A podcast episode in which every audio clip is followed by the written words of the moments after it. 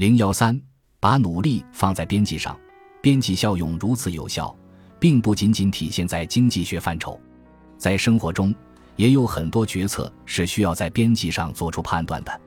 首先，要把努力放在边际上。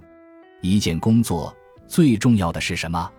大家应该都会认为，肯定是最核心、价值最大、挑战最大的部分。这部分往往最能体现专业水准。真正的业务骨干，最重要的就是要贡献足够多的业绩，需要勤劳肯干，把自己的业绩体现在解决最核心、最有价值的内容上。但是，最有价值的事情不是一成不变的，是会随着情境的不同而动态转移的。一件事情一旦完成，重要性就不复存在。最重要的永远是当下要完成的工作，我们可以把它叫做编辑工作。比如，我们准备开发一个网上商城系统，一开始最重要的工作是进行系统架构，紧接着是进行编程和调试，然后变成了试运行和完善，最后呢，变成了推广和应用。如果不能理解最重要的工作是编辑工作，不能把最大的努力放在编辑上，会发生什么情况呢？当我们的网上商城系统开发接近尾声，即将面向社会推广。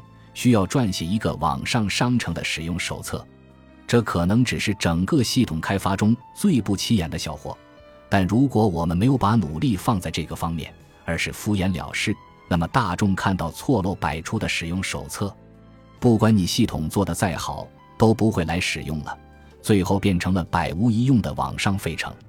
可惜的是，很多人都往往执拗于工作惯性和职业习惯，固守静态的重要事情。却看不到或者看到了，也不愿意去染指重要事情的边际变化，在自认为的不重要的事情上栽了跟斗，还认为自己委屈，受了不公正待遇，久而久之，你就与重要的事情无缘，你的重要性就会下降，哪怕你原来本事很大。除了适应事情的边际变化，我们还要努力降低自己的边际成本。有的人是靠努力挣钱，一分耕耘一分收获。它的边际成本是稳定不变的，今天有活干就有收入，明天没活干就要吃土。今天做的付出无法裨益明天的自己。卖小吃的摊贩、开服装店的大姐、种地的农民，每一个隔间里的所谓白领，莫不如是。如果你的边际成本无法降低，那么再勤奋又如何？如果单纯的勤劳就能致富？那富士康的工人就应该是天底下最富有的人了。换句话说，如果你能把投入一份时间精力的产品卖出更多份，那就是做着边际成本递减的事。规模越大，你需要多投入的精力越少，而你的收入越高。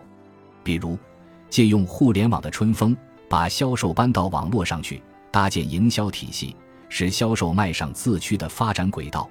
再比如，通过知识的学习和累积，使自身的边际能力、边际价值得到提高。